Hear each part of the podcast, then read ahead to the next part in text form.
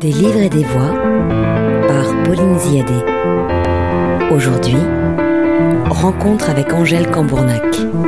Bonjour à tous, nous sommes aujourd'hui en compagnie d'Angèle Qui est responsable éditoriale au Seuil Jeunesse et qui est présente en ce moment même au Salon du Livre et de la Jeunesse et de la Presse à Montreuil. Bonjour Angèle, bienvenue. Bonjour Pauline. Angèle, est-ce que vous pouvez nous parler en, en, quelques mots de votre parcours? Comment on devient éditrice jeunesse? Alors moi j'ai un parcours un petit peu euh, particulier puisque avant d'être euh, éditrice jeunesse j'étais professeur de français dans les collèges et les lycées. Donc euh, ce métier d'éditrice c'est mon c'est ma deuxième vie un petit peu. J'ai fait un master euh, de politique éditoriale à Villetaneuse quand j'ai quand j'ai eu 30 ans euh, pour voilà changer de métier après une fac de lettres, mais au départ pour être prof, et ensuite donc ce master 2 de politique éditoriale, et ensuite j'ai eu beaucoup de chance parce que j'ai assez vite fait un stage, puis un CDD dans des maisons d'édition qui correspondaient très bien à ce que j'avais envie de faire comme livre. Qu'est-ce que vous aimez en étant participante, en étant aujourd'hui ici à Montreuil? Qu'est-ce qu'il a de spécifique ce salon? Bah, C'est un peu la grand-messe euh, des, éditeurs jeunesse euh, françaises. Il y a la foire de Bologne qui a lieu tous les ans euh, en mars en Italie. Mais là, c'est vraiment le, le, moment où tous les éditeurs de France se retrouvent. Donc c'est un moment d'abord très joyeux et convivial parce qu'on y voit aussi tous les artistes, tous les auteurs, tous les illustrateurs avec qui on travaille et qui vivent pas forcément à Paris ou en région parisienne. Et puis c'est l'occasion de voir un petit peu euh, l'ensemble du paysage éditorial, euh, un peu étourdissant euh, du moment. Est-ce que des élèves, des gens, des enfants, des jeunes adultes de Montreuil viennent et participent à ce salon? Énormément. Ce matin, c'était, c'était, les allées étaient bondées et bondées de classes et de jeunes de Montreuil et d'ailleurs, je pense. Mais et puis ils assistent à des rencontres. Il y a des espaces d'exposition. Enfin, c'est un, un lieu qui est assez riche euh, pour faire des rencontres d'auteurs, d'illustrateurs, voir leur travail, rencontrer des éditeurs. Euh, donc euh, oui, oui, plein de jeunes. Quel est pour vous l'ouvrage ou le livre idéal à confier, et peut-être selon les âges d'ailleurs, à un, quoi, un jeune enfant de 3-4 ans qui ne saurait pas lire, et puis à quelqu'un qui apprendrait à lire tout seul, et puis à un adolescent? Alors, vaste, vaste question. Pour moi, déjà, euh, un bon livre pour enfant, quel que soit son âge, euh, c'est. Je, copie un peu les mots d'un éditeur qui s'appelait Erlin Quist. Euh, c'est un bon livre tout court. Parce que, voilà, lui, il disait il n'y a pas de littérature pour les enfants, il y a la littérature, il n'y a pas d'image pour les enfants, il y a les images. Et je suis très, très d'accord avec cette phrase. Donc, un bon livre, c'est d'abord un livre qui les prend pas pour des imbéciles, euh, qui considèrent euh, leur immense intelligence et curiosité et envie. C'est un livre qui ouvre des portes. Ce sont tous ces livres qui n'ont pas peur aussi des questions des enfants, enfin des questions que ça peut réveiller chez eux.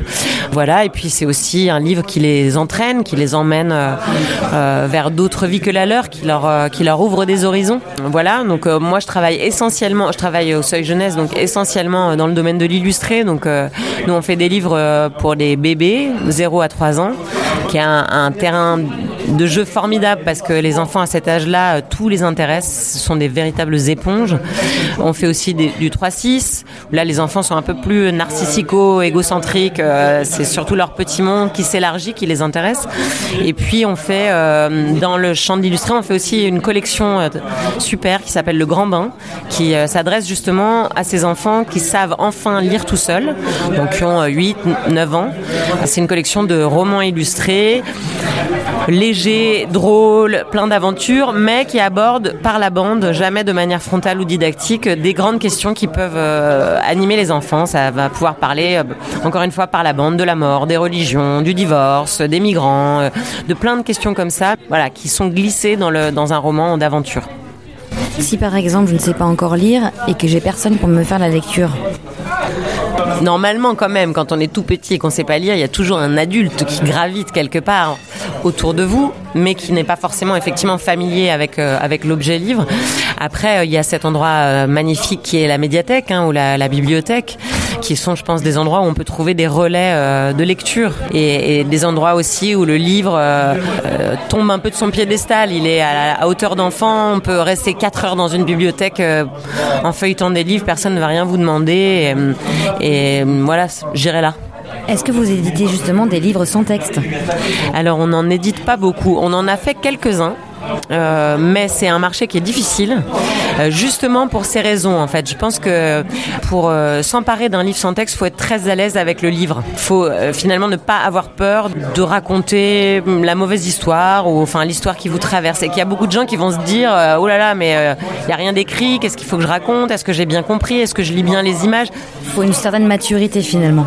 Oui, on, on se rend pas compte quand on est très familier des livres parce qu'on va tout le temps dans les librairies, dans les bibliothèques, mais il y a des gens qui poussent jamais la porte de ces lieux-là. Et pour qui le livre, c'est un truc un peu d'un télo ou compliqué, pas pour eux. Et l'album sans texte, je pense que malheureusement, ça exacerbe ça. Au lieu de libérer, de se dire, bah, il n'y a rien d'écrit, donc je peux raconter tout et n'importe quoi, je pense qu'il y a beaucoup de gens qui ont peur de, mal raconter. Donc, c'est des livres qui sont souvent assez difficiles à vendre. Donc, on n'en fait pas beaucoup, mais on en a fait quelques-uns. On, en, réédite un d'ailleurs bientôt euh, sur la guerre 14-18, un magnifique grand album de Thierry de Dieu qui est complètement sans texte et avec des images extrêmement frappantes. Et voilà, il y avait cette idée aussi de là, il y a, a plus de mots euh, sur cette horreur de la guerre des tranchées, et donc on va laisser parler les images. C'est un magnifique champ pour un illustrateur, un livre sans texte, parce que euh, voilà, il peut exprimer. Euh, il n'a pas obligé de tenir compte du tout des pavés de texte et il peut s'exprimer librement. De manière générale, vous trouvez d'abord un auteur, un récit, une histoire, et après, puisque vous nous avez dit tout à l'heure que vous travaillez énormément avec des illustrateurs, vous trouvez d'abord le texte et ensuite l'illustrateur, et ou concomitamment, et ou inversement tous les cas de figure existent. Ça arrivait euh, beaucoup plus souvent de recevoir d'abord un texte et ensuite bah, l'éditeur c'est un marieur. Hein, donc euh, moi je suis marieuse. Une, fois que j'ai un texte, je vais réfléchir à, l'univers graphique qui va pouvoir euh, s'allier le mieux avec le texte, apporter un contrepoint, une autre écriture. Mais ça arrive d'abord de plus en plus souvent de recevoir les deux parce qu'avec le développement des réseaux sociaux et tout ça, les gens se rencontrent en dehors de nous. Donc souvent ils arrivent ensemble.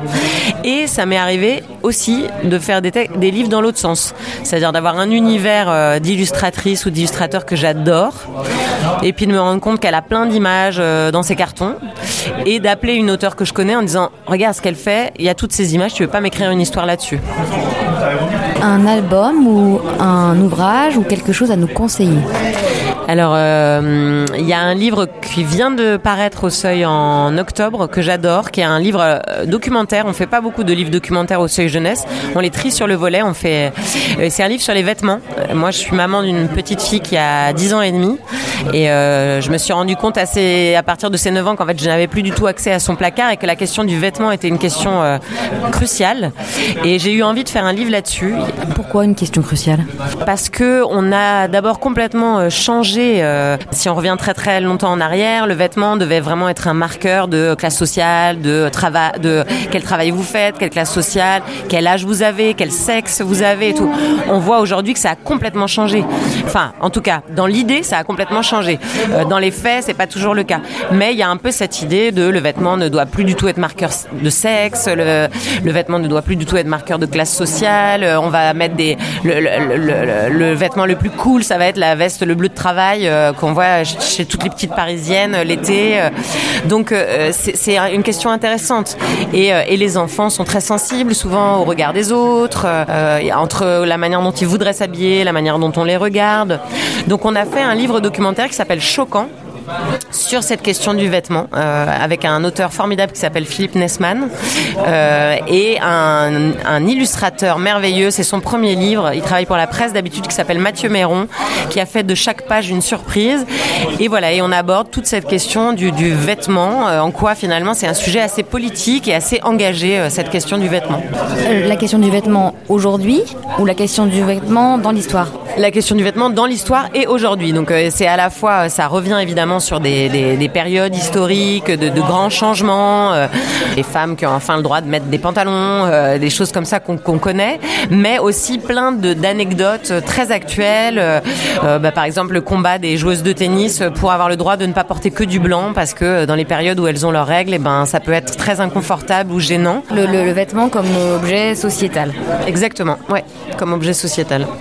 On parle aussi beaucoup de créateurs de mode, évidemment. Enfin, c'est un livre qui est très transversal, Plein de petites infos à piocher. Évidemment, la question écologique aussi, hein, qui est très très importante.